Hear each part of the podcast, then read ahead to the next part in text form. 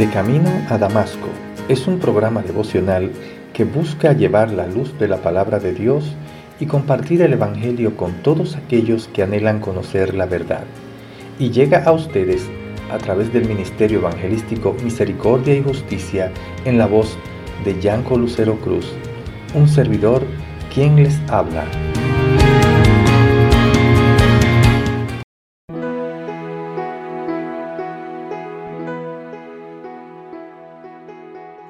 Y le dijeron, ¿qué haremos contigo para que el mar se nos aquiete? Porque el mar se iba embraveciendo más y más. Él les respondió, Tomadme y echadme al mar, y el mar se os aquietará, porque yo sé que por mi causa ha venido esta gran tempestad sobre vosotros. Jonás 1, del 11 al 12.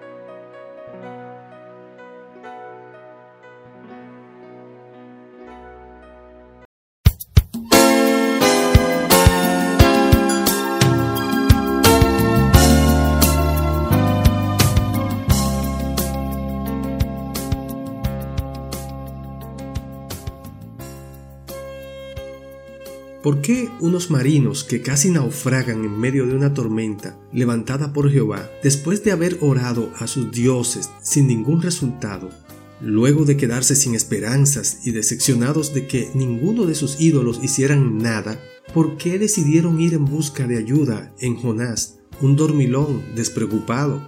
Las escrituras nos dicen que habían echado suerte para saber por causa de quién les había llegado este mal tiempo y que esa fue la razón para ellos ir frente a Jonás y reclamarles una solución o explicación. Amigo, amiga, ¿no le parece interesante el hecho de que con tanto peligro y urgencia estos hombres estuvieran pensando que su desgracia era la culpa de alguien y que ese alguien pudiera resolver el problema? Las escrituras también nos responden esto. Dicen en el capítulo 1, verso 10, que estos marineros ya habían oído de Jonás que él estaba huyendo de su Dios, pues él se lo había declarado. Y esta declaración era el motivo de viaje con el cual Jonás, al comprar su ticket, pudo calificar para obtener su permiso de viaje. En aquellos tiempos y aún hoy en día es así. Todos los que quieren moverse de un lugar a otro deberían expresar su razón o interés de viaje. Jonás no mintió ni se guardó la información del motivo de su viaje cuando fue entrevistado y quizás esta información le pareció irrelevante a los encargados de organizar a los abordantes de la embarcación. Sin embargo, ahora esta información era vital para ellos salvarse.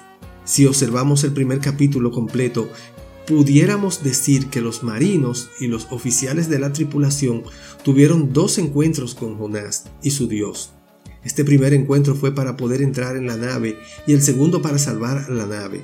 En ambos casos, el autor del libro usa la palabra declarar, una en el verso 8 y la otra en el verso 10. Entonces le dijeron ellos, decláranos ahora por qué nos ha venido este mal. Eso está en el verso 8 y en el verso 10 dice, porque ellos sabían que huía de la presencia de Jehová, pues él se lo había declarado. Podemos asumir sin temor a equivocarnos que en el primer caso Jonás no estaba predicando la salvación, cuando usó el motivo de la huida de su Dios para abandonar la nave. De la misma manera, podemos aseverar que en la segunda declaración, ante el peligro inminente, Jonás estaba predicando la salvación de Jehová para todos los tripulantes. El punto de inflexibilidad aquí está en la pregunta del verso 11. Y le dijeron, ¿qué haremos contigo para que el mar se nos aquiete? Porque el mar se iba embraveciendo más y más. Entonces tenemos la increíble declaración de Jonás que soluciona el problema su extrema obediencia a su Dios, sacrificarse hasta la muerte por su prójimo en el versículo 12 dice, Tomadme y echadme al mar, y el mar se os aquietará, porque yo sé que por mi causa ha venido esta gran tempestad sobre vosotros.